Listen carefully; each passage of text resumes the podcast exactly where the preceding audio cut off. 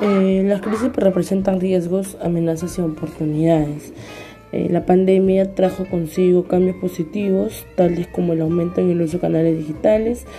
La pandemia dice que los clientes miren de forma exponencial, lo cual aprovecho la tribu, aprovecho la tribu en la dinámica de prueba y error optimizando el canal y el mensaje para llegar a nuestros clientes.